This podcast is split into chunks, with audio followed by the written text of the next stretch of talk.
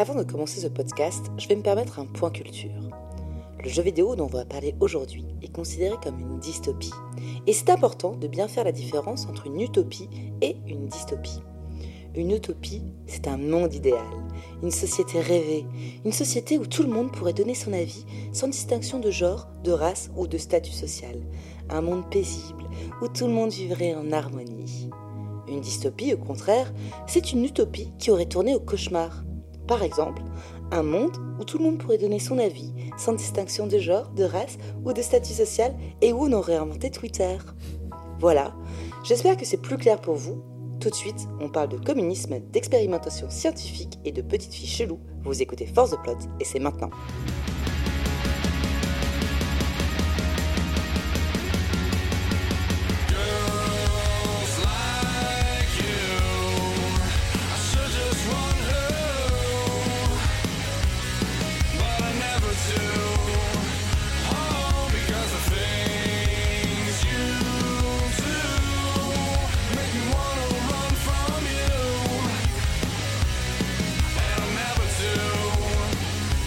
Bonsoir, vous écoutez Force Plot, le podcast qui regarde les cinématiques jusqu'à la fin. On espère que vous allez bien, on espère que vous êtes en forme après, euh, après l'été.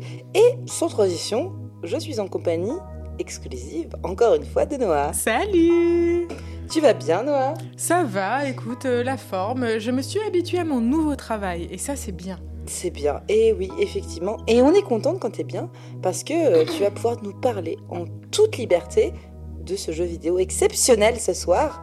Euh, lequel était-ce? Eh bien, aujourd'hui, on va parler de Bioshock, le premier du nom. Bioshock Bioshock, Bioshock Hmm. euh, pour les euh, franchouillards comme moi. Euh, donc c'est un jeu qui est sorti en 2007 sur PC et Xbox, qui a été porté en 2008 sur PlayStation et en 2016 sur Switch. Donc euh, c'est euh, un jeu qui a euh, 10 ans, 12 ans même. Ouais, c'est un euh, vieux jeu. C'est un peu intéressant parce que euh, justement voir en fait un jeu qui a euh, plus de 12 ans qui est porté sur une console récente comme la Switch, c'est un très bon indice de sa qualité. C'est-à-dire qu'on s'est dit bah ok on continue et on va le sortir euh, encore sur Switch. C'est une vache qu'on n'a pas encore trait jusqu'au bout. Aussi un peu comme Skyrim. Euh, et donc du coup à ce juste titre en fait BioShock s'est imposé dans le paysage du jeu vidéo comme une œuvre majeure de par sa manière de jouer, son histoire, mais aussi sa musique, la qualité de ses personnages et son univers riche et étendu. Donc voilà, donc BioShock c'est développé par Irrational Games et édité par Touquet. Touquet Ah, que- euh, bah, Touquet, qui est une ville. Oui, Touquet, qui est une ville, le Touquet. Et euh, un au- animal. Voilà, au nord de la France. Euh, L'animal aussi au nord de la France. Donc, Ah non, euh, c'est le toucan. et donc Touquet, que l'on connaît comme éditeur pour des jeux comme un peu plus récents d'ailleurs, comme bah, The Quarry. hein, qu'on- Ah. ouais, oui, bah oui, eh oui, eh. Comme XCOM, comme Borderland, et aussi des longues licences comme Civilization. D'ailleurs, un jour, il va falloir que je fasse une plus longue introduction sur qui possède qui dans l'industrie du jeu vidéo. Parce que, euh, bah, en fait, euh, vous avez l'impression qu'il y a plein d'éditeurs euh, de jeux vidéo, mais en fait, il y en a 5-6 qui possèdent tout le monde. Euh, Touquet, par exemple, possédant, enfin, Touquet venant de Touquet Interactive, machin, etc., Du nord de, du nord de la France. du nord de la France, Tech2 Interactives, et qui Ah, possède, oui. par exemple, en fait, euh, le studio Rockstar, qui fait Oui, Red Dead vrai, Redemption, etc. Oui, d'accord, ok. Voilà, donc Bioshock, d'une certaine manière, est un cousin par alliance de Red Dead Redemption 2. Euh, bon, bref, voilà. On Sans a, les chapeaux. voilà, on a décidé qu'on continuait. Donc, euh, Bioshock, c'est ce qu'on appelle un jeu de tir à la première personne. C'est l'image classique que l'on se fait d'un jeu vidéo. L'univers se déroule devant vous comme si vous étiez, et seules vos mains sont visibles, tenant armes, pouvoirs, objets, euh, selon votre choix. Vous voyez un ennemi, vous tirez, simple, basique, efficace. Mais ce qui a fait le succès critique de Bioshock, c'est avant tout son originalité et sa capacité à amener les joueurs dans un univers fouillé et prenant, et développé avec les attentes des joueurs en tête. C'est un de ces jeux avec une âme auquel on pense quand on commence à parler d'une œuvre d'art, tout simplement. À ce juste titre, je vais vous citer euh, ce qu'ont écrit certains magazines. Donc le magazine One Up a écrit La vérité, c'est que je n'avais jamais été si émotionnellement impliqué dans une mission d'escorte auparavant. Les jeux ne justifient normalement pas le genre de discussion que, j'ai eu au sujet de Bioshock. C'est quelque chose de spécial. Tandis que Gamecult, par exemple, c'est étranglé de joie. Il y aura un avant et un après Bioshock, brillant, superbement conçu, intelligent. Le titre d'Irrational Games est une véritable expérience qui se révèle graduellement au sein d'un monde ludique comptant parmi les plus recherchés, les plus convaincants jamais conçus. Et c'est vrai. C'est vrai. Oui, bah alors du coup, euh, je vais te laisser deviner, sans te laisser deviner le score sur Metacritic, mais on est sur 96%. C'est le meilleur score qu'on a jamais cité dans Force the Plot. Donc voilà, je vais pas vous retenir plus longtemps, on va se plonger dans l'histoire. Et d'ailleurs, en parlant d'histoire, et en parlant de plongée, Laure, je crois qu'on commence par plonger. Eh bien non, on commence euh, en route euh, vers les vacances. Oui, presque. Euh, nous sommes donc Jack, qui est notre le personnage qu'on va incarner, et il est dans un avion. Il est dans un avion à la papa. hein. Il est en train de fumer une petite clope là, en se disant. C'est l'histoire de Jack dans un avion. c'est Jack Chirac. C'est Jack Chirac dans un avion. Il est dans un avion, il fume sa petite clope et il dit Oui, donc euh, je vais aller voir ma famille en Angleterre. euh, et euh, il va aller voir des cousins d'ailleurs en C'est vrai Angleterre. Ça me dégoûte. Et il survole l'Atlantique quand? Qu'est-ce que quoi qui se passe? Eh ben, il a un cadeau. Eh ben oui, alors oui, il sort un cadeau. Et quand il sort un cadeau, qu'est-ce que quoi qui se passe? Eh ben, boum, ça se crache. Et ben boum, ça se crache. Il y a l'avion qui pète. L'avion pète et on se retrouve. euh, donc là, c'est le, le- le moment où on va prendre le personnage et euh, on est dans l'eau. Voilà, c'est ça. On est au milieu de l'Atlantique. Autour de nous, euh, il y a des morceaux de euh, d'essence enflammée, euh, des nappes d'essence Ouais, enflammées la un peu d'essence. Ça coûte très cher d'avoir fait ça. Heureusement que c'est du jeu vidéo parce que ça aurait été en film. Ah bah, c'est un, ah bah, là, c'est un cher. shot million. Ah bah, hein. ah bah oui, là c'est un money shot. hein. et, et donc du coup, bah, on regarde autour de nous dans l'Atlantique et la seule chose qu'on voit, c'est Un phare. Yes, on l'a dit en même temps, chips. Tu ne peux plus parler jusqu'à ce que je dise ton prénom. Et donc du coup, euh, maintenant je contrôle ce podcast. Euh, nous nageons euh, lentement vers le phare, phare qui va ouvrir ses portes, n'est-ce pas Laure? Et là, qu'est-ce qu'on voit? On voit une espèce de grande statue. On est vraiment dans une espèce de hall extrême. Et euh, on fait la connaissance, euh, déjà avec notre premier euh, PNJ, qui s'appelle Andrew Ryan, avec ses grosses banderoles et cette statue exceptionnelle qui lui dit Tu es promu, tu es promis à un grand avenir. C'est ça, c'est quelque chose, voilà, c'est une, c'est une phrase quelconque de type ni Dieu ni maître, seulement les poneys. Euh, qui vous voilà qui euh, nous dit bah voilà euh, voilà ni Dieu ni maître allons-y donc du coup on continue On descend fond. dans ce phare. on descend dans ce phare parce qu'en fait on n'a pas tant de choix que ça on a le choix d'aller retourner de nuit dans l'Atlantique en se disant ça va passer Oui, d'aller retrouver Jack, hein, qui est l'autre Jack qui est au fin fond de l'Atlantique, qui a été abandonné par Rose. Et donc du coup on continue jusqu'à arriver en fait à ce qui semble être une espèce de environnement, euh, enfin de qui va être une machine sous-marine. Oui, un- une bâtisphère. Voilà, une bâtisphère. Donc euh, bah euh, rentrons dans la bâtisphère. Rentrons dans la bâtisphère On n'a pas le choix de toute façon. et tout de suite, on est englobé, en tout cas, on est absorbé par le fond. Oui. Et, et là, va se découvrir une des, je pense, meilleures cinématiques du jeu vidéo du monde. D'intro. D'intro, euh, vraiment, de ces, vrais, de ces 20 dernières années. Alors déjà cette ville, la manière dont on a euh, de l'imaginer, il faut vraiment en fait vous la visualiser comme euh, une ville avec des gratte-ciel. Euh, on serait, on aurait C'est tendance. le New York sous-marin. ouais. C'est ça. On aurait tendance à imaginer une ville sous-marine, quelque chose sous un dôme ou quelque chose qui serait voilà un peu extraterrestre dans son environnement. Là, pas du tout. En fait, on voit euh, littéralement le sommet de gratte-ciel et la bâtisphère en fait s'enfonce à travers ces gratte-ciel, passe à côté de baleines euh, qui, qui naviguent justement entre ces immeubles. Et on est accompagné de la voix, euh, justement, du protagoniste qu'on avait découvert jusque-là, donc du coup qui est- Andrew Ryan, le Voilà. PNJ. voilà, qui est Andrew Ryan. Andrew Ryan nous explique qu'il a eu une vision pour cette ville, que euh, il y a plusieurs conceptualisations euh, de euh, l'univers et en quelque sorte de la manière dont l'humanité fonctionne. Donc, il nous fait tout un discours, voilà. Andrew Ryan nous dit l'homme de Washington euh, nous dit que c'est l'État qui possède les choses. Le pape nous dit que c'est la religion qui, Qui possède possède les les choses.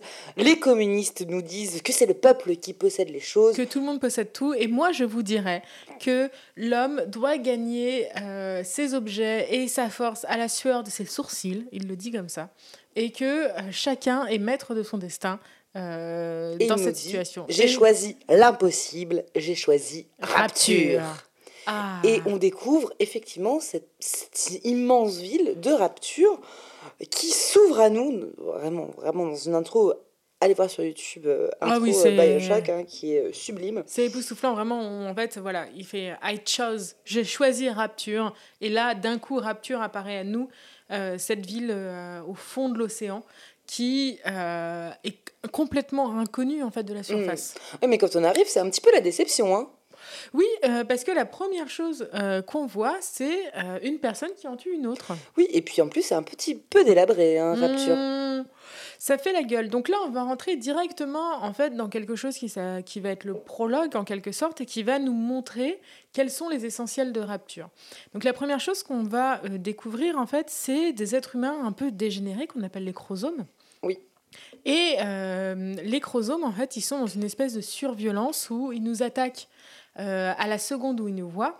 Mais heureusement, on est rapidement sauvé puisque voilà, notre bathysphère arrive en bas. Il y a des chromosomes qui sont en train d'essayer d'ouvrir notre bathysphère et il y a une voix qui s'adresse à nous, donc la voix d'Atlas. Oui, on est sauvé par Atlas, euh, qui est euh, un nouveau PNJ qui va nous guider euh, pendant tout ce, tout ce, tout ce voyage Tout le dans long du jeu. Rapture ouais. et qui nous dit mais qu'est-ce que vous faites là Vous êtes arrivés Bon bah écoutez, on va essayer de vous ramener à la surface. Vous êtes arrivés dans un endroit bien merdique. Euh, Vous ne devriez pas être là. Suivez-moi et je vais vous aider. C'est ça. Et très vite, en fait, donc euh, la voix d'Atlas, c'est quelqu'un qui est euh, très posé. euh, il nous parle de manière très familière et on s'attache en fait très vite à ce personnage qui va être notre guide tout au long du jeu. Oui, tout à fait. Et donc on sort de cette bâtisphère et on arrive euh, ben, dans le hall d'entrée d'une ville qui est vraiment euh, effectivement délabrée, qui a été euh, soumise aux aléas de la vie. Elle a été abandonnée depuis plusieurs années, sachant que je pense qu'on se situe en 1970 peut-être, Oui, quelque chose comme ça. 1960. Ouais. Et, euh, et donc on, on va, on va pas de pâté, Mhm. pour reprendre une de tes expressions favorites, Noah, dans ce monde de rapture. C'est ça. Et euh, donc voilà, ce monde de rapture, euh, c'est compliqué euh, de vous le décrire, mais imaginez cette fois-ci en fait une cité souterraine, une cité sous mer, où effectivement Sous mes rênes d'ailleurs. sous-mérienne où tout est dans des buildings, en quelque sorte. Mais de ça et là, vous allez voir des flaques d'eau, par exemple, par terre, pour vous montrer que ah, ce n'est pas si insubmersible que ça. Il y a des défauts un peu partout, les murs sont dégradés. Ah, Ça fait longtemps Euh, qu'elle a été abandonnée en fait. Cette ça. cité a été grandiose à un moment donné, mais elle est délabrée. On est dans une cité avec euh, une architecture des années 50. On déjà, euh, en plus, on voit des maquettes de Rapture et on sait tout de suite que Rapture a été construite en 1946, soit vraiment après la guerre, Mhm. par ce fameux Andrew Ryan, où on va voir tout au long de notre aventure des, euh, des grandes affiches d'Andrew Ryan qui nous ça, prêchent un qui petit est, peu euh, euh, tout son ça. projet de vie. C'est ça. Et même en, en progressant dans la première pièce, donc ça, ça va être un élément qui va être important dans le jeu, on va trouver des euh, journaux audio. Oui, qui vont nous permettre Des de- journaux. Des journaux. Des journaux audio, non, non, Oui, des, oui, journaux, mais- des journaux audiales. Oui, D'ailleurs, un journal, euh, des, journaux audio, des journaux audio, un, journal audial. Un journal audial. Donc on va trouver des journaux audio. Euh, et on trouve un, jo- un journal audial euh, très rapidement qui est euh, donc une voix féminine qui nous explique qu'il y a eu un attentat euh, au soir de Noël Alors. qui a blessé énormément de gens. C'était au Nouvel An. Donc, Nouvel euh, au An. Nouvel An 1956. Donc, euh, Rapture a vécu une espèce de d'apogée Mhm. pendant une dizaine d'années où ça a été vraiment une ville exceptionnelle. Et donc, euh, Andrew Ryan nous dit très vite, en tout cas, euh, on voit euh, Andrew Ryan et on voit euh, la philosophie d'Andrew Ryan où son, euh, sa philosophie de vie, c'était de donner à, euh, aux scientifiques, aux, euh, aux artistes, une espèce d'espace d'expression. C'est ça, un moment où les artistes n'auraient pas peur de la censure, où euh, Exactement. les scientifiques ne seraient pas retardés par des questions morales. Et oui, tout Ah. à fait. Et ça va, ça va nous amener à plein de choses. Et ça va nous amener à un- une de nos premières mécaniques de jeu. Que, parce que, bon, il va falloir quand même euh, se prémunir de ces chromosomes, ces espèces, de, ces espèces de zombies qui errent comme ça Mhm. dans cette cité un peu dévastée, donc euh, qui, euh, qui sont euh, des chromosomes, une espèce de drogués comme ça. Pour les tuer, donc on va prendre une baramine, hein, euh, la première arme du jeu, mais on va également, euh, mécanique du jeu intéressante, s'injecter des plasmides. C'est ça. Donc on va euh, tomber sur. ça ressemble vraiment à une machine qui va vendre des sneakers. sauf que là, c'est une machine à plasmides et notre, ces plasmides, en fait, vont nous donner des pouvoirs. Le premier plasmide qu'on s'injecte, c'est l'électricité. C'est un arc électrique. C'est ça. Alors par contre, euh, c'est quand même votre première injection euh, d'héroïne, hein, euh, vous tous, hein, vous connaissez hein, bien sûr. Lorsqu'on s'est injecté notre première dose de drogue, on tombe dans les pommes et donc le personnage principal, genre c'est ses premières 10 minutes à rapture, il prend la drogue locale et bam, il tombe dans les pommes, quoi. Oui, il se casse la gueule, il tombe du haut euh, d'un petit balcon et euh, il est euh, plutôt assez vite réveillé par une voix enfantine et des pas très lourds. Et donc cette voix enfantine est là, genre, oh, regarde, c'est un ange, je vais pouvoir collecter quelque chose sur lui. Oh, il respire encore, ce sera bientôt un ange. Et donc, cette petite voix enfantine qui est très mignonne mais qui fait très peur s'appelle une petite sœur et elle est euh, elle est accompagnée de son protecteur. C'est ça, de son protecteur. Le on n'en sait pas plus pour l'instant. Non, on sait juste que voilà, il y a cette euh, petite fille euh, avec une seringue qui fait, elle tient à la main voilà une seringue qui fait sa taille. Euh, et elle est accompagnée donc par un protecteur qui ressemble à une personne dans, un, euh, dans une tenue en fait de plongée, mais la tenue de plongée que vous imaginez dans 1930, donc le gros scaphandrier, euh, la tenue en cuir latex, enfin il n'y avait pas encore de latex, mais de cuir autour, très large, gigantesque, et puis au bout d'une main une espèce de foreuse. Euh, voilà, qui va, euh, qui fort hein, des choses. Donc on récapitule, hein, euh, on s'est craché au plein milieu de l'Atlantique, on s'est injecté une grosse drogue qui nous donne des pouvoirs, on est en plein milieu d'une cité désertée avec des gros drogués à nos trousses, des enfants chelous et un mec avec une grosse combinaison qui sont partis, etc. Oh bah écoute, on va continuer un petit peu puisque Atlas nous dit euh, écoutez, euh, ok, pas de souci, il euh, n'y a pas de problème, rendez-vous maintenant au trésor de Neptune parce que en fait ma famille est là-bas, il faut que je récupère ma famille. Est-ce que vous pouvez m'aider quoi? Oui, c'est ça. Donc en fait, Atlas nous fait comprendre assez vite qu'il est aussi un prisonnier en quelque sorte de rapture et que sa famille est prisonnière et qu'il cherche euh, à protéger sa famille. Donc on, va continuer euh, dans Rapture, on passe d'immeuble à immeuble. Donc euh, ces passages d'immeuble à immeuble se font soit par train, mais là en l'occurrence se font à travers un tunnel. Euh, qui est vraiment dans l'eau. la mer. Euh, c'est ça, bah, vous voyez euh, Nausicaa, l'aquarium, et ben c'est la ah, même on chose. est dans le nord, hein, c'est les... Hein, voilà, les poissons sont au-dessus, en dessous.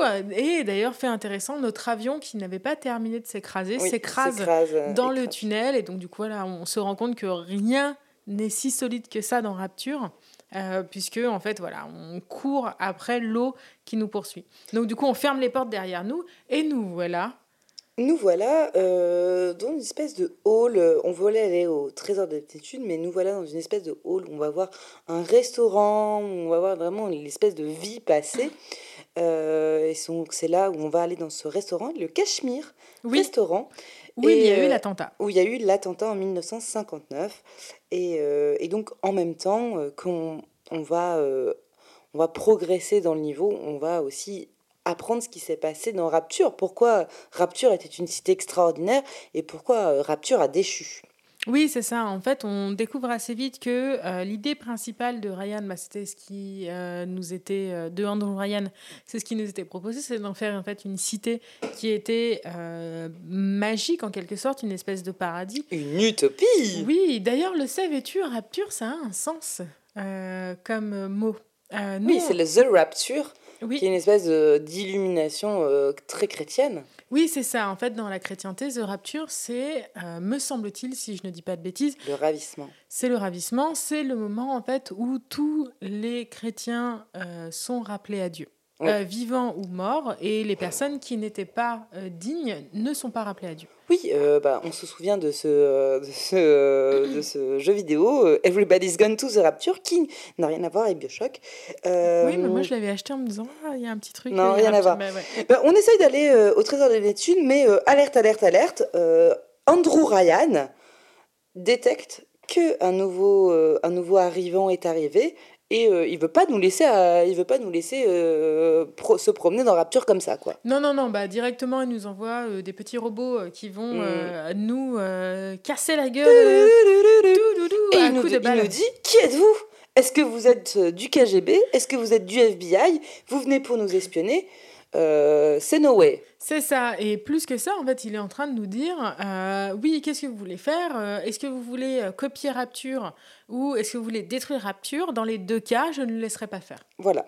Donc on, est obligé pour se rendre au trésor de, de Neptune de faire un petit détour par le pavillon médical. Oui, et donc, euh, à partir du moment en fait où on passe au pavillon médical, on termine vraiment euh, le Le prologue. tuto, ouais. Voilà, on termine le prologue de Bioshock. Donc, entre-temps, voilà, on a croisé les petites sœurs, on a croisé le Big Daddy, enfin le protecteur, on a croisé pas mal de chromosomes, on a eu notre premier plasmide.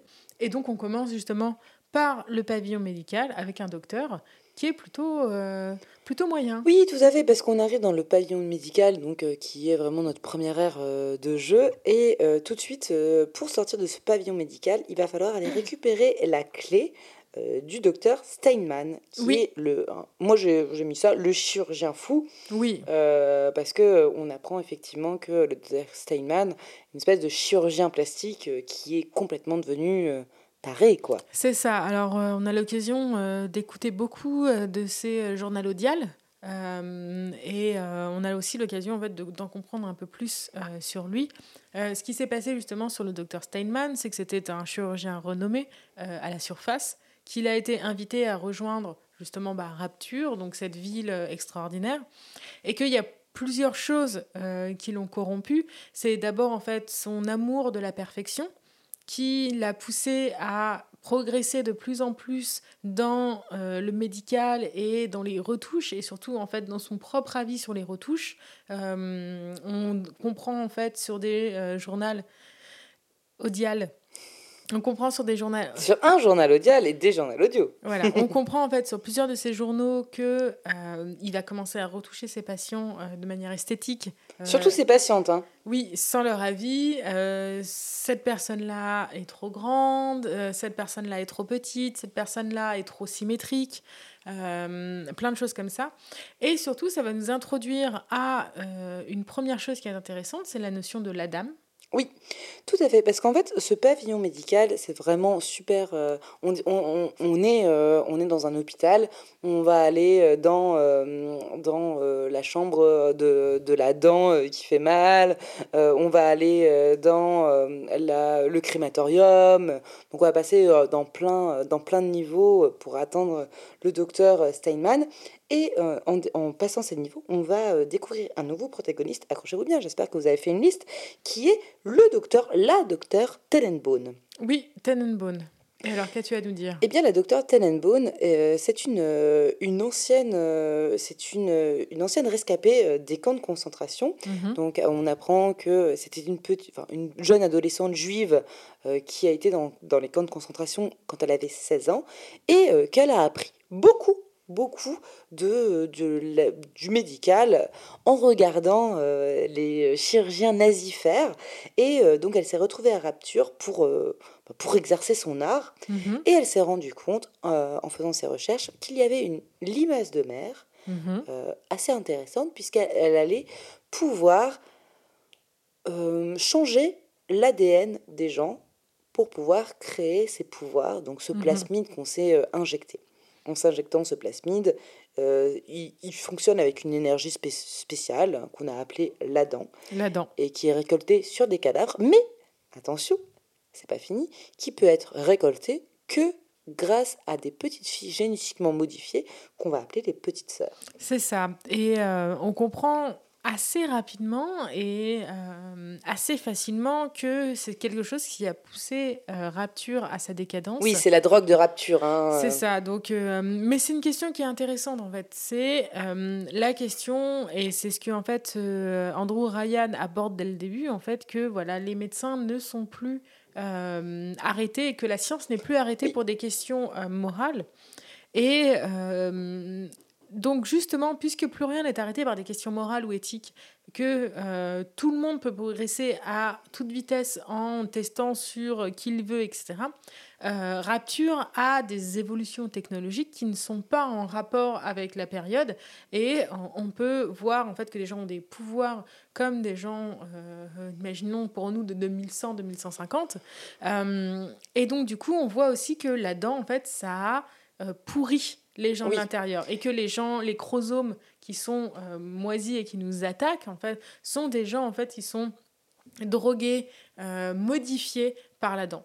On verra après, de toute façon, ça va être quelque chose qui va être un fil rouge, mais euh, on verra au fur et à mesure des, des journaux audio que la dent a effectivement subi aussi des modifications pour faire en sorte que les gens qui en prenaient soient plus ou moins conditionnés, etc. Au fur et à mesure qu'on progresse avec ces journaux audio, on va en fait plonger dans l'horreur de ce qu'est Rapture parce qu'on va découvrir en fait qu'il n'y a eu aucune limite et qu'il y a eu une expansion gigantesque, un peu comme justement une étoile noire et que ça a fini en fait comme une géante rouge et que ça a fini par s'écraser sur soi-même et donner en fait cette ville qui est complètement euh, voilà qui est, complètement, moribonde aujourd'hui. Oui voilà qui est complètement moribonde et donc du coup on finit par rencontrer le docteur. Oui bah pif pif paf paf on lui casse la on lui casse la gueule on récupère la clé et euh, ça nous permet d'aller euh, à la prochaine enfin notre, notre objectif qui est le trésor de Neptune où on va devoir pouvoir enfin récupérer la famille d'Atlas et euh, rentrer chez nous. Sauf que c'est pas si simple. Les trésors de Neptune, c'est la pêcherie. Oui, les poissons. C'est les poissons où euh, on, va, euh, on va effectivement tuer des poissons. Et là, on est arrêté par un espèce de videur, un protagoniste qui nous dit Ah bah ouais, tu veux rentrer ici? Eh bien, non, tu rentreras pas, mais va me chercher un appareil photo. C'est très, très symptomatique hein, du système de jeu aussi de Bioshock. Mhm. On rentre dans, dans une ère on doit faire euh, plusieurs missions pour pouvoir en sortir, etc. Donc là, on va devoir euh, chercher un appareil photo. Et c'est là qu'on fait la connaissance d'un protagoniste qui va être assez important, qui est... Fontaine. Comme Fontaine à eau, voilà, tout simplement. Non, alors, on, entend parler de Fontaine. On ne rencontre pas Fontaine en lui-même. Mais on, a, on rencontre un personnage qui s'appelle... Alors, on a complètement oublié son nom, mais on va l'appeler Peach. Mais c'est Peach, hein. Oui, c'est Piche quelque chose. Euh. Et donc ce personnage-là, on apprend assez vite en fait qu'il travaillait avec Fontaine, qu'il était en fait un de ses subordonnés et surtout en fait qu'il faisait de la contrebande, puisque Fontaine faisait de la contrebande au sein de Rapture. Alors Fontaine ne faisait pas que de la contrebande. Fontaine a été pendant toutes les années de, de, gloire de Rapture, ça a été un petit peu euh, l'antagoniste euh, de Andrew Ryan. C'est ça. Puisque Andrew Ryan est le concepteur de Rapture et euh, Fontaine, lui, est euh, cette espèce d'industriel de rapture qui a tiré parti de la dent, qui a tiré parti euh, de, de, beaucoup de choses de rapture, qui les a vendues. La Startup Nation. La Startup Nation, il, il a tout vendu, donc c'est vraiment un, un, riche industriel, mhm. et en même temps il va faire un peu de contrebande, parce que bon, écoutez, les fins de mois sont difficiles à rapture, et bon, bah, il faut bien, faut bien payer les impôts. C'est ça, dans beaucoup en fait de principes de rapture, certains objets sont interdits. Alors on n'a pas une description précise de quels objets sont interdits, mais en tout cas l'humanité veut toujours se procurer ces objets et Fontaine est là pour ça. Et donc Peach nous apprend assez vite que euh, il était en fait l'homme de main, euh, même le bras droit euh, de Fontaine, et qu'il n'a aucun intérêt à nous laisser passer. Et surtout ce personnage est hautement paranoïaque parce qu'on apprend assez vite qu'il y a eu guéguerre entre Fontaine et Ryan et que euh, cette guerre s'est mal soldée puisque Fontaine est mort. Oui, c'est ça. En fait, euh, Fontaine, euh, enfin Ryan, en, despote, hein, en bon despote, a mis fin à cette contrebande et on le sait, le 9 décembre 1958, tiens, tiens, avant les attentats du Nouvel An, 1959. Donc voilà, se dessine un petit peu la déchéance de rapture finalement. Hein. C'est ça. Euh, on comprend. Alors pour l'instant, on n'a pas encore les informations, mais on comprend en fait que des guerres intestines se sont déclarées au intestinales. intestinales se sont déclarées euh, au sein de Rapture, et que euh, bah ouais, les choses en fait au paradis se sont pas aussi bien passées euh, qu'on ne l'attendait. Et donc Fontaine, voilà, était le principal euh, antagoniste de Ryan. Il a été assassiné et surtout en fait on apprend. Alors on ne sait pas exactement, mais on l'apprend un peu en fouillant le niveau. Ce que c'est intéressant dans Bioshock, c'est que chaque niveau est extrêmement oh différent. Pardon. Ah, je en même temps. chaque niveau est extrêmement différent et on apprend en fait que euh, Peach a euh, balancé Ryan. Donc euh, on ne sait pas s'il l'a fait de son plein gré ou s'il a été torturé, mais il a balancé... Fontaine Oui, il a balancé Fontaine, il a balancé où était Fontaine, et de euh, justement sa traîtrise est, est arrivé en fait l'acte fatal où, est, où Fontaine est mort. Et donc, euh, Pitch est complètement paranoïaque parce qu'il est dans l'idée que Fontaine ou que quelque chose de Fontaine va revenir se venger. Donc il n'est pas prêt à ouvrir les portes. Donc on progresse dans ce niveau. Oui, enfin, bref, on progresse, on progresse, on va chercher l'appareil photo, on lui donne, euh, on finit le niveau, parce que notre mission principale, c'est toujours de sauver la famille d'Atlas, hein, qui va nous guider euh, dans ce dédale. Et euh, malheureusement, on arrive à la cage des contrebandiers, et on, a, on, on assiste à un petit drame on assiste à un petit drame qui est celui de euh, la famille d'Atlas. Donc, euh, la famille d'Atlas était réfugiée dans un sous-marin. C'est ça. Donc, euh, la famille d'Atlas était réfugiée dans un sous-marin qui ressemble beaucoup à la bâtisseur qu'on avait pris. Et donc, il y a, on voit pour la première fois Atlas de très loin, puisque nous, en fait, on est sur une espèce de pont bloqué par des vitres. Et on voit Atlas qui fait Ah, on est arrivé à ma famille, je vais pouvoir les faire sortir. Et là, cette fois, Ryan, en fait, nous parle directement en disant bah, Je me doute bien euh, de euh, ce que vous êtes en train de faire ici. Euh, vous êtes un agent double. vous avez pour but de détruire Rapture. Et Atlas a toujours lutté contre moi. Et je ne laisserai pas les choses faire. Et d'ailleurs, regardez, vous ne pourrez rien faire. Vous n'avez aucun choix, aucune possibilité de euh, défendre Atlas. Et donc, c'est ce moment-là où en fait on voit plein de chromosomes qui arrivent autour d'Atlas, qui arrivent autour de la bâtisphère. Et nous, en fait, on court pour aller vers la bâtisphère, mais on arrive trop tard. Oui, la famille est morte et euh, on apprend aussi euh, que Atlas est un des fomenteurs d'une révolte c'est ça. Puisqu'il y a eu cette révolte euh, donc du Réveillon 1959. Et là, on apprend que Atlas était un agent de la contestation, que c'était un, du coup genre, un personnage politique. Alors, il nous dit clairement, ce sont des années euh, qui sont dans mon passé, qui ne comptent plus du tout. Euh, moi, maintenant, en fait, j'essaie de survivre et j'essaie juste, en fait, de sortir ma famille de là et euh, sa famille est morte et il est dans une rage pas possible. Ah bah oui, bah notre, nouveau, notre nouvel objectif maintenant, euh, c'est se venger de Ryan. Hein. Euh, hmm. C'est plus du tout de le sauver de la famille, c'est plus du tout de remonter à la surface. Atlas nous dit, est-ce que tu veux bien, s'il te plaît, sauver ma famille? C'est ça, est-ce que tu veux bien, s'il te plaît, sauver... Enfin, est-ce que tu veux bien, s'il te plaît, venger ma famille? Hmm. Ah oui, venger ma famille, pardon. C'est ça, et en fait, il faut comprendre, parce qu'on n'en a pas énormément parlé, mais en fait, régulièrement, en fait, il va y avoir des personnages qui nous parlent directement dans, un transmetteur, enfin, qui vont. Euh, et en fait, Atlas est notre interlocuteur principal et il a une voix euh, extrêmement paisible. Euh, il est toujours de notre côté. Il nous apprend en fait les us et coutumes de, rapture. Il est toujours là pour nous expliquer les choses, nous rassurer.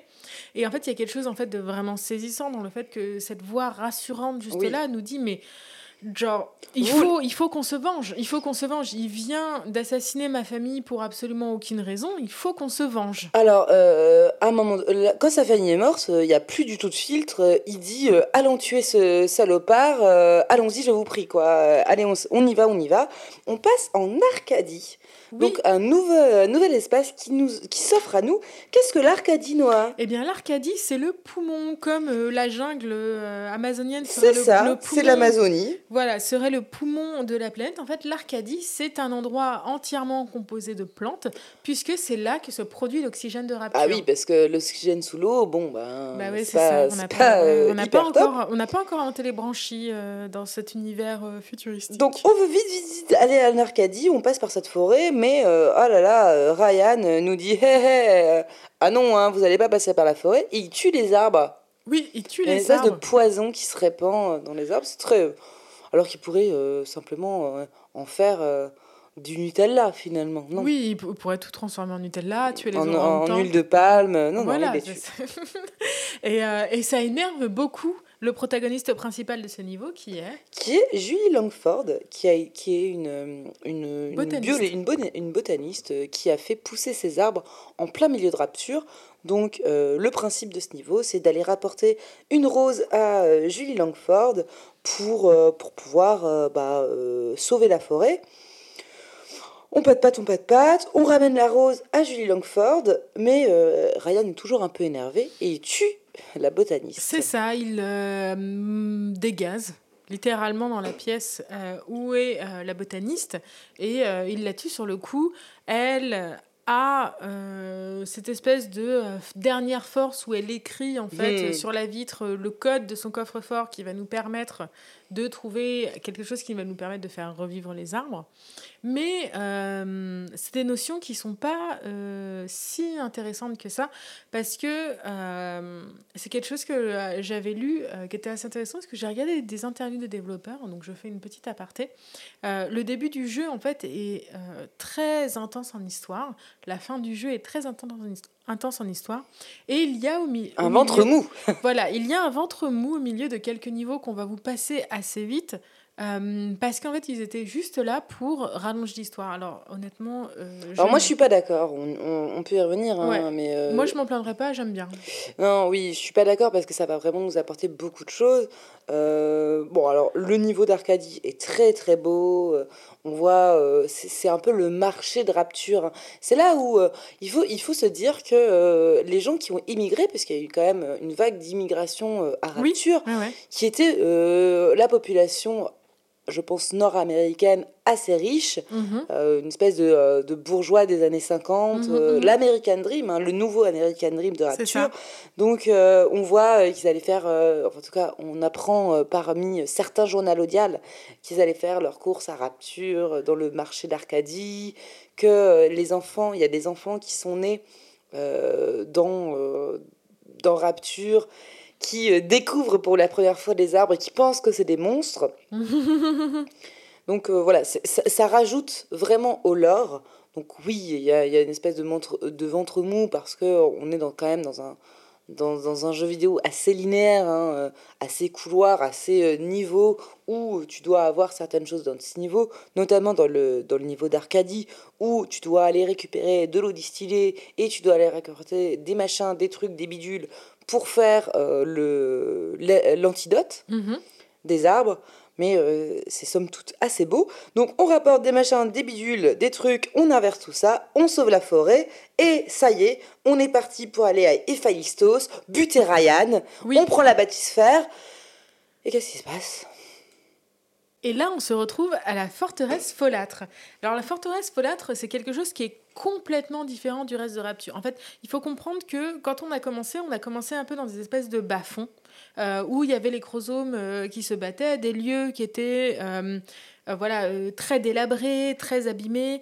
Et au fur et à mesure en fait, que le jeu progresse, on arrive en fait vers des zones qui vont être moteurs euh, pour justement cette, un peu cette, cette noblesse dorée euh, qu'il y avait au sein de Rapture.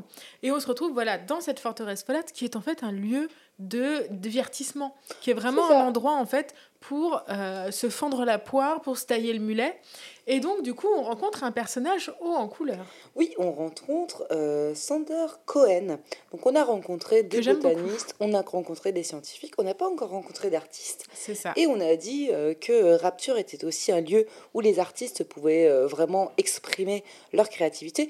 Et c'est ce que Sander Cohen a fait. Oui, bah en fait, il transforme les gens en plâtre. alors, en fait, quand on arrive dans la forteresse folâtre, il y a énormément de statues. Il y a des statues un peu partout. Et puis, des choses arrivant, on tire sur une statue, on se rend compte qu'elle saigne. C'est ça, euh, Sander Cohen bon, a une relative euh, vision euh, de l'artiste maudit. Et, et, donc, en fait, vraiment, la forteresse, c'est son lieu à lui. Oui, c'est son endroit. Il fait son spectacle. il fait son spectacle. Il a même coupé toutes les communications avec Atlas et Ryan. Donc, mhm. on est vraiment dans, dans, une sorte de bulle. On va arriver dans ce dans ce lieu de divertissement avec un hall, avec. Euh, c'est vraiment un mall, quoi. C'est ça. Et, euh, et, on se rend compte que ce personnage, en quelque sorte, en fait. Donc, euh, on le voit arriver donc, sur un escalier, il est avec son masque de lapin, il fait. Voilà, il y a des feux. nos petits, mon petit papillon. Mon petit papillon, il y a des feux d'artifice autour de lui. et en fait, on réalise assez vite que bah, c'est encore, en fait, une histoire d'artiste tragique qui, sans, sans flamme, en fait, sans rien euh, qui va euh, l'inspirer.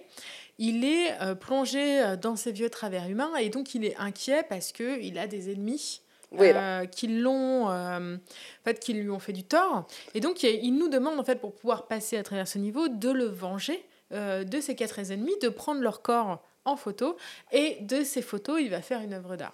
C'est ça, bon bah on passe quelques, quelques heures dans la forteresse folâtre, on prend en photo euh, les méchants et, euh, et on arrive, on, on peut enfin en sortir. On a, alors, très, fait intéressant, Mhm. on a, on a le choix de tuer euh, Sander Cohen ou ne pas le tuer. Oui, moi je ne l'ai pas tué. Eh bien, si tu ne le tues pas, il euh, te débloque euh, à un moment donné ses appartements où tu peux développer, euh, débloquer des, des améliorations pour tes armes. On fait nos petits trucs pour euh, Sander Cohen et il nous débloque enfin le passage pour aller enfin buter Ryan. Oui. Je vous prie, allons buter Ryan, quoi. Mhm. Enfin, on va buter Ryan à Héphaïstos. Donc, Oui, c'est. Héphaïstos, euh, qui est son bureau, son QG. euh, bon, forcément, le dieu, euh, le dieu qui forge des armes.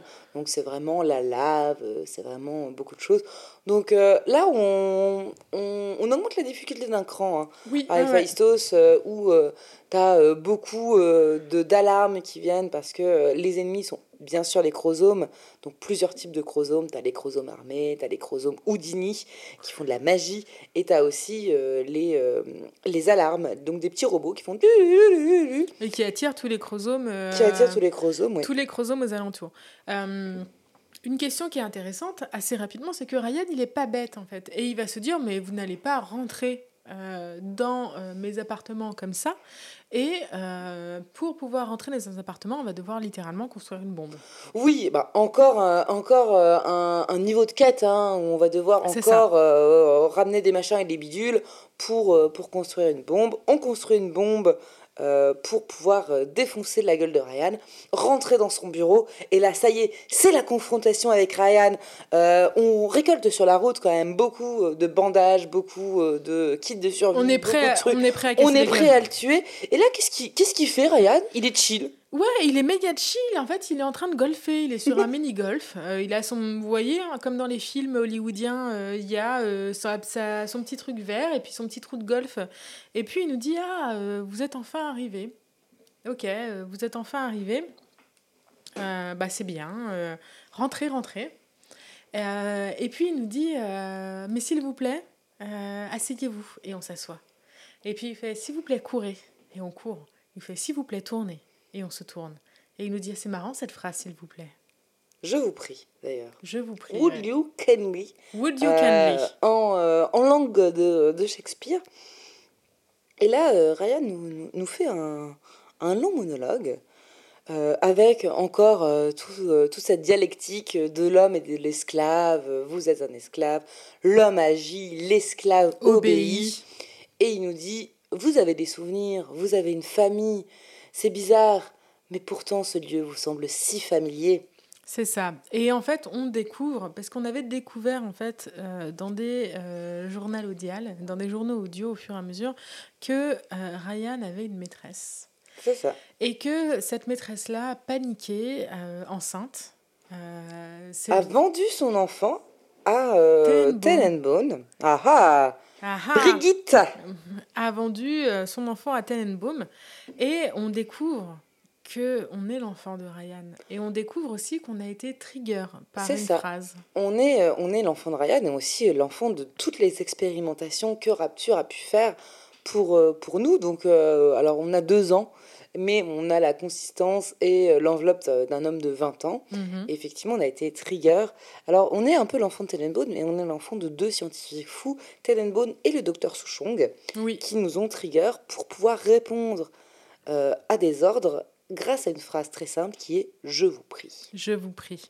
Et donc Ryan a compris qu'on était euh, cette personne-là et donc il nous dit bah voilà, en fait, depuis le début, ». Vous, Vous, êtes êtes un esclave. vous êtes un esclave. Et genre, il explique au fur et à mesure, voilà, depuis le début, vous êtes un esclave, le crash de l'avion. Et donc là, on a un flashback où on ouvre ce cadeau qu'on avait eu au début. Et à l'intérieur, il y a Would you kindly Genre, je vous prie, veuillez faire cracher l'avion.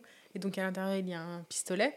Et donc du coup, on attaque le personnel de bord et on fait se cracher l'avion à ses coordonnées précises. Et on découvre surtout que Atlas, notre At- ami, Il a beaucoup utilisé cette phrase quand il nous a parlé. c'est ça, depuis le début, Atlas nous dit Je vous prie, veuillez sauver ma famille, je vous prie, veuillez tuer Ryan, je vous prie, veuillez baisser ce levier. Et on découvre, en fait, à partir de maintenant, que Atlas, Ce n'est pas Atlas, c'est... Alors, c'est un, alors, c'est un méchant, mais avant qu'on découvre ça, euh, Ryan, Andrew Ryan fait un move qu'on, euh, auquel on s'y attendait très très peu.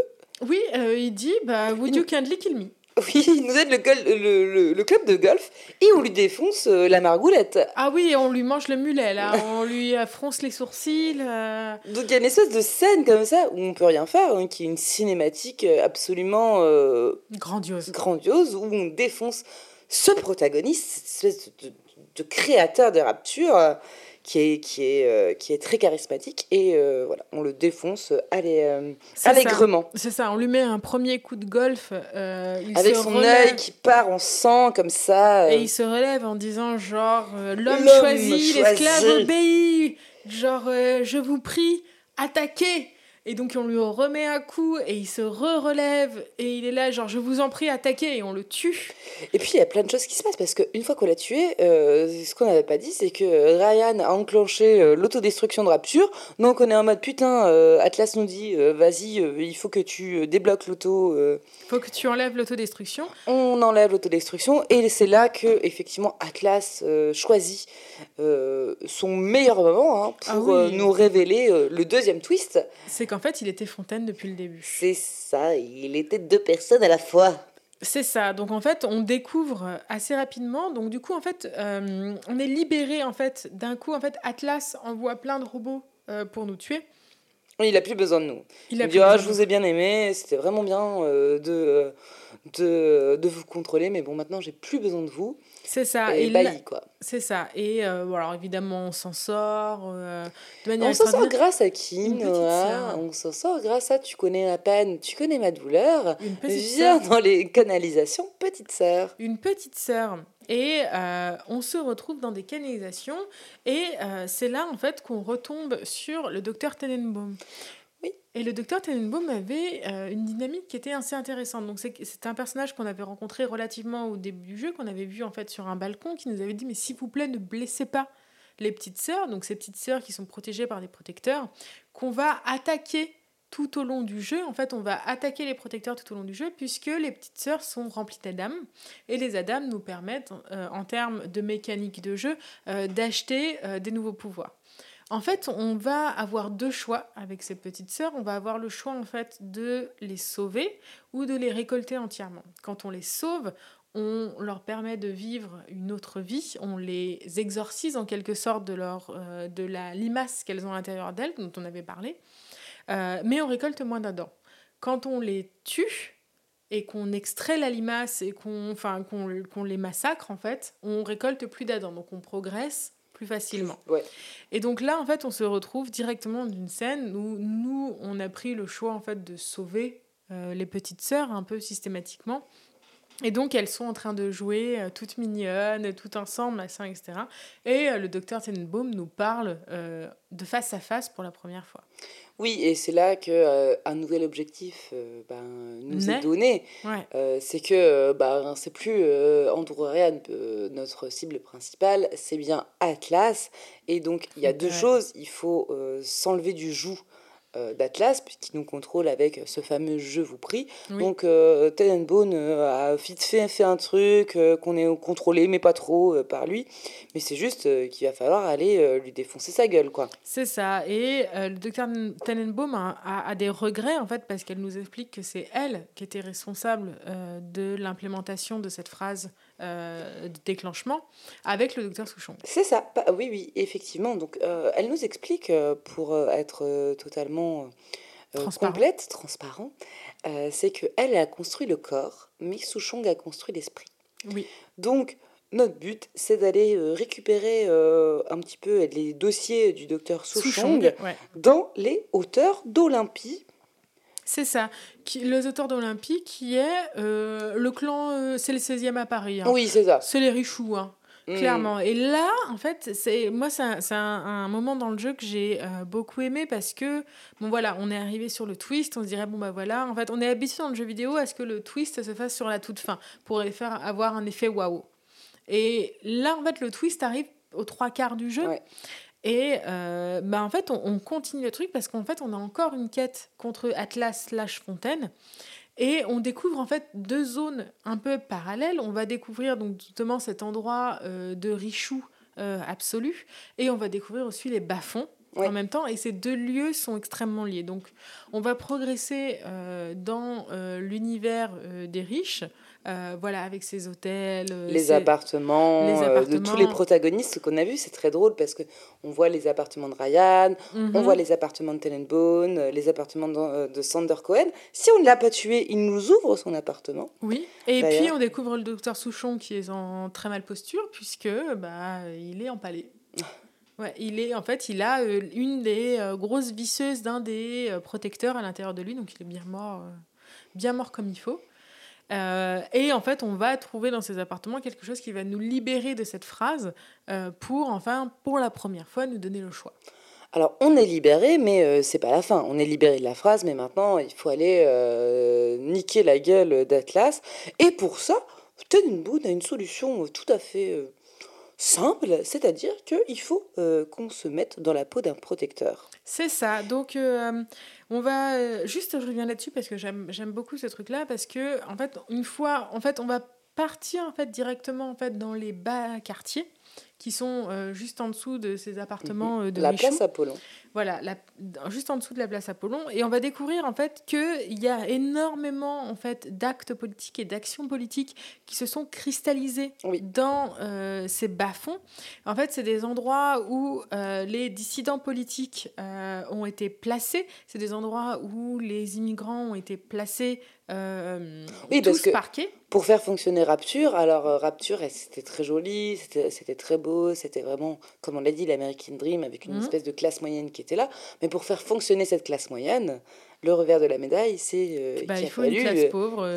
il a fallu des pauvres. Hein. C'est ça. Et arrive en fait une, une nouvelle dynamique dans Bioshock qu'on n'avait pas attendu jusque-là, c'est que bah, en fait Ryan a négligé euh, les classes populaires, il n'a euh, apporté aucun soutien, puisque bah, voilà, dans l'American Dream, euh, tout le monde se fait à la force de ses sourcils, hein, comme il le dit dès le début.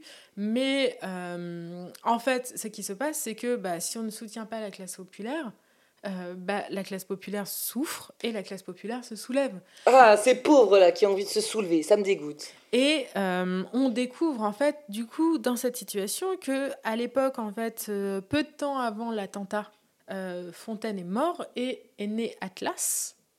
Atlas qui a été un dissident politique fort, qui a soulevé littéralement en fait le peuple pour lutter contre l'oppression qui était en train de se faire, vraiment dans ce huis clos euh, complètement incestueux où personne ne pouvait sortir parce que tu ne peux pas partir. Tu pars pas avec une frontière. Genre, il y a de l'eau autour. Ah non, et, mais c'est Il y a une guerre en fait qui s'est mise en place. Oui, et c'est très clair que personne ne sort de Rapture parce que Rapture est un secret et que si tu viens Rapture, tu ne sors pas de Rapture. C'est ça. Donc c'est une prison. Hein. C'est ça. Et euh, c'est pour ça en fait, euh, on commence au fur et à mesure du jeu à découvrir en fait des pancartes qui nous disent Let us go, genre laissez-nous partir. On, enfin, on veut s'en aller, puisqu'il y a des gens qui commencent à naître euh, mm. au sein de Rapture, qui n'ont connu que ça. Euh, et en fait, voilà, c'est une population qui se soulève et c'est une, une, en fait une révolution qui va être écrasée par le sang, puisque Ryan va utiliser une technologie euh, de phéromones, je ne sais pas quoi, pour contrôler la population et la, la retourner contre Atlas. Et donc là, Atlas part en fait, Atlas slash Fontaine part dans la tranquillité et se retrouve à actionner nous notre personnage pour aller tuer Ryan. Oui, mais tu sais, c'est ce qu'il dit. Hein, c'est que euh, les plasmides, au début, c'était bien gentil, mais qu'on a réussi à effectivement trouver un contrôle dans les plasmides. Oui. Et c'est comme ça que euh, est né euh, cette espèce de contrôle de la population. Et c'est ça. Et donc nous, on, voilà, on est arrivé, on a tué Ryan, on a fait notre choix on n'a pas fait notre choix, on a obéi et là on fait un choix qui est d'aller attaquer Atlas. Oui, alors euh, pour attaquer Atlas, euh, on, revêt euh, tous les apparats du protecteur puisque ce sont les petites sœurs qui vont nous aider à tuer Atlas parce que Atlas en fait, lui aussi, hein, c'est un peu défoncé la gueule. Oui, oui, bah complètement. Il est, il est défoncé au plasmide. Ah oui, c'est ça. Il est bourré d'Adam, donc il est devenu une espèce de golem gigantesque bleu à poil. Voilà, c'est ça. euh, Qui nous attaque euh, franchement la gueule. Euh, moi, je l'ai trouvé un peu moyen ce combat, honnêtement. on Oui. on l'attaque, il se recharge dans la dame, on l'attaque, il se recharge. Mais c'est un peu cool quand même. Mais C'est un boss assez simple. c'est pas un boss très très très dur, euh, mais c'est c'est quand même assez. C'est c'est le point culminant de Bioshock. On tue, euh, ça y est, c'est bon. Ah on oui, a on tué. Fontaine Atlas On alors, on l'affaiblit et il est tué par les petites sœurs. par les petites sœurs. Les petites sœurs qui arrivent avec leur seringue et qui le ponctionnent euh, de tout son Adam. Et c'est Oui. la fin du jeu. Et c'est la fin du jeu. C'est pas vraiment la fin du jeu, puisque, euh, comme tu l'as dit, il y a un, un petit choix euh, qui, qui a l'air de rien euh, et qui est euh, le choix de soit euh, laisser en vie ses petites sœurs et d'avoir un petit peu moins de points, enfin de, de points pour euh, débloquer des plasmides, ou les tuer complètement et d'avoir beaucoup plus de points. Mhm. Et euh, ce, ce choix a une importance pour la fin, C'est ça, puisqu'on euh, va avoir la bonne et la mauvaise il y, a, fin. oui, il y a une bonne et une mauvaise fin. Sachant que la bonne fin est canon et Ouais. que la mauvaise fin ne l'est pas. Ok, eh bien, euh, tu veux décrire la bonne ou la mauvaise? Eh bien, euh, on a sauvé toutes les petites sœurs. Ouais. On a été gentleman jusqu'au bout. On a sauvé toutes les petites sœurs et elles nous ramènent à la surface et, des, et on les ramène avec À la nous. vie. Ouais. Et on les adopte et on a une fin de vie très heureuse. On est entouré de toutes ces filles qui ont fait des études, qui se sont mariées, qui ça. ont fait euh, des choix de vie euh, à la surface euh, extraordinaires. On meurt dans l'amour, on meurt entouré. Et c'est la fin de Bioshock 1. Ouais, C'est ça. Et si on avait choisi de euh, tuer les petites sœurs pour récupérer tout leur Adam, en fait, elles nous tendent les clés de la ville. Euh, donc on a la voix de Tenenbaum qui narre euh, ce qui se passe. Donc elles nous tendent les clés de la ville, on récupère les clés de la ville de manière violente. On fait remonter en fait euh, les chromosomes à la surface à l'aide de sous-marins et en fait on attaque On Avec- la surface. on attaque la surface et on lance même une bombe nucléaire. Alors, ça, je n'ai jamais compris pourquoi. D'un coup, il y a une bombe qui apparaît. Elle est un peu bizarre cette fin. Mais euh, voilà, on attaque la surface avec tous les moyens de rapture et toute la technologie de rapture, puisqu'on doit l'attaquer dans les années 70 et que nous, on a des pouvoirs. Oui. Mais moi, je préfère la meilleure fin, en fait. Qui est, Bah, bah, qui est la fin canon, de toute Ouais, façon, hein. mais c'était un peu chouette parce que vraiment, on voit les petites sœurs. euh, On voit les Avec leurs petites mains. C'est ça, voilà, on voit juste leurs mains et donc il y en a une qui se fait remettre un diplôme, euh, il y en a une qui trouve l'amour de sa vie, euh, il y en a une qui est au travail. enfin, en fait, on voit vraiment, et elles sont adultes en fait, elles sont Mm. adultes, on voit des mains d'adultes en fait qui sont en train de vivre euh, leur vie et on voit qu'en fait à nos dernières heures, quand on meurt de vieillesse, elles sont autour de nous, comme toutes nos enfants. Oui. Et oui, et c'est la fin de Bioshock. Qu'est-ce que t'en as pensé, Noah? Ah, j'ai adoré. Euh, alors, moi, j'avais donc euh, Bioshock, il y a euh, Bioshock 1, Bioshock 2, Bioshock Infinite. Et j'ai commencé par Bioshock 2. Donc, j'ai commencé avec un autre type d'histoire. Et puis après, j'ai fait Bioshock 1 parce que c'était vraiment cool. C'est un jeu que j'ai adoré parce que euh, déjà, il est sorti il y a 12 ans. Donc, euh, en 2017, j'avais quoi Euh, 18 ans. Ouais, j'avais 18 ans. Et euh, comment dire, c'était la première fois dans un jeu vidéo que je voyais de la narration. C'était la première fois que on me proposait une histoire. Alors je sais que par exemple quand on regarde Usul, euh, Usul il a beaucoup traché sur BioShock euh, parce que euh, voilà, il trouve que l'histoire elle est facile et empruntée, mais je peux comprendre parce qu'en fait si tu la compares à la littérature, il y a plus de choses qui ont été faites. Mais encore une fois dans le jeu vidéo, il n'y avait pas tant de choses qui avaient été faites à l'époque. Et euh, on n'avait pas l'habitude d'avoir un twist euh, comme ça. Et vraiment d'arriver et de se dire Ah En fait, depuis le début, on était contrôlé et ça marche trop bien. Et j'ai énormément aimé euh, toute la critique sociétale qu'il y avait à l'intérieur de Bioshock, que voilà, il y a cette utopie qui se transforme en dystopie parce que ce qui a été ignoré, c'est qu'il y a eu une décadence générale euh, de l'évolution de la science qui euh, n'est pas contrôlée et qui euh, se retrouve dans des heures noires euh, de tests sur des cobayes sans, sans leur donner les informations, qui se retrouve dans des heures noires de lutte des classes où dans une espèce de microcosme et dans une espèce de huis clos personne, dont personne ne peut sortir, bah, tout le monde se marche dessus. Euh, cette espèce de décadence générale en fait qu'il y a dans l'évolution des chromosomes et dans l'évolution de tout le monde, genre euh, j'ai été énormément marquée. Et le, le, game design, donc du coup, le, la manière dont fonctionnent les niveaux est extraordinaire. Enfin, la musique est très cool. Et voilà, j'ai été énormément impactée par cette histoire et je suis vraiment contente en fait que ce soit un jeu qui soit resté de qualité parce que en fait, c'est un des rares jeux qui va vraiment nous transporter dans une histoire et euh, qui va nous narrer quelque chose du début à la fin. Et toi, qu'est-ce que tu en as pensé? Eh bien, euh, moi, ce Bioshock euh, fait partie de, je pense, mon top 3, mais mon top 1 du jeu vidéo, de mes jeux vidéo favoris de tous les temps. Pour le podcast, je l'ai re-re-refait et toujours avec le même plaisir, toujours avec le même esprit de découverte. Alors, je ne vais pas redire tout ce que tu as dit sur la critique sociétale, je ne vais pas redire tout ce que tu as dit sur le twist. Cependant, c'est un jeu qui montre que tu n'as pas besoin de faire un jeu ouvert et euh, pour apporter énormément de narration et énormément de choses secondaires. Mhm. C'est-à-dire qu'il y a un fil, effectivement, euh, voilà, tu découvres Rapture, qui au passage euh, exceptionnellement beau, cette espèce de, cap de rapture décadent, te donne juste envie de voir le vrai Rapture. Enfin, mhm, mhm. tu as des, as des modes d'exploration, enfin, tu as, quand même une, une liberté d'exploration qui est assez, assez vaste et assez dense.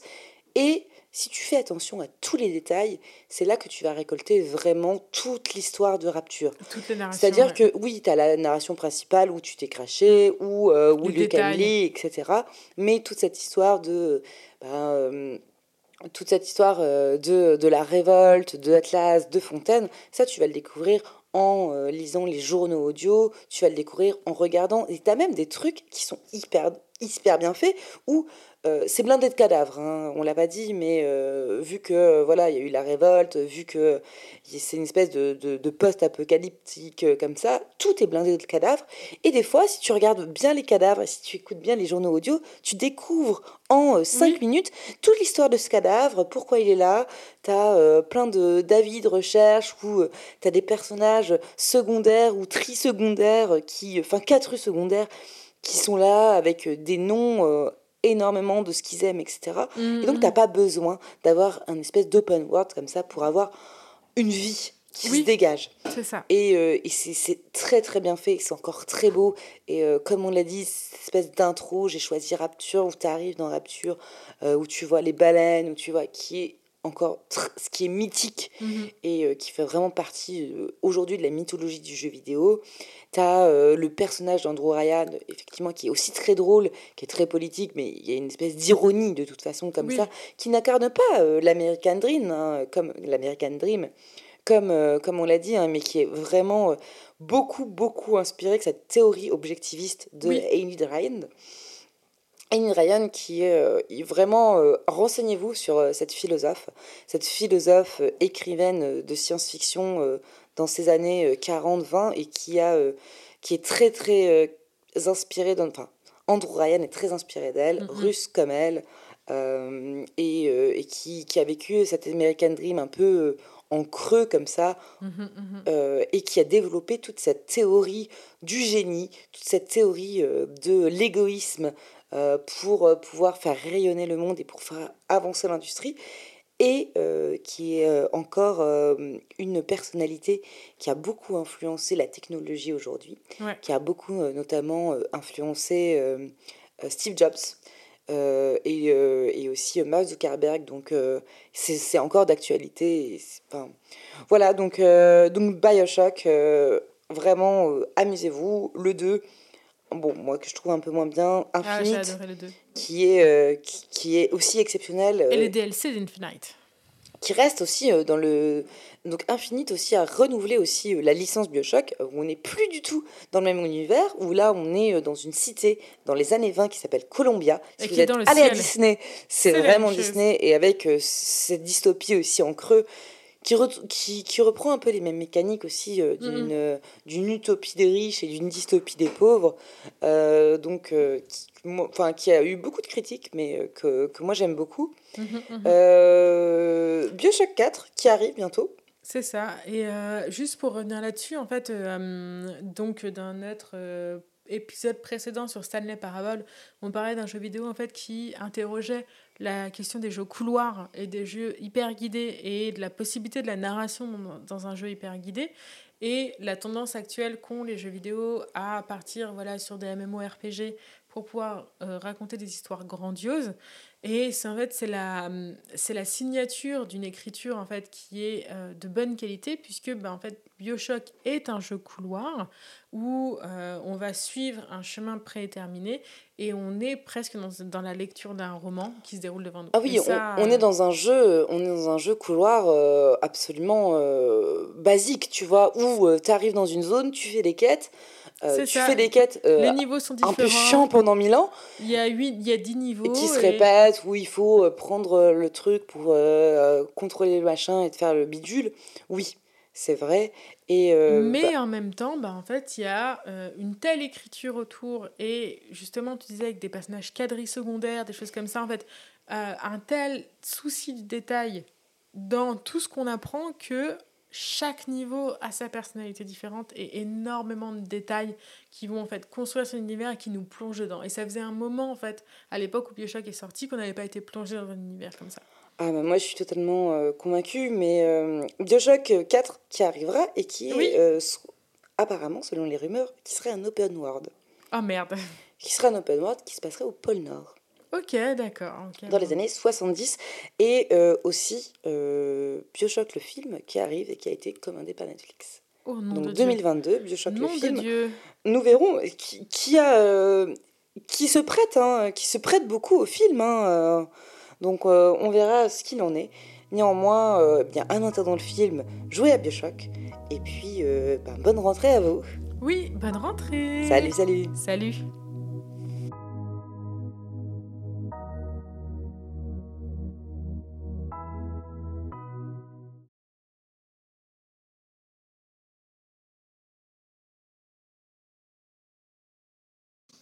Et, là, on se retrouve à la forteresse folâtre.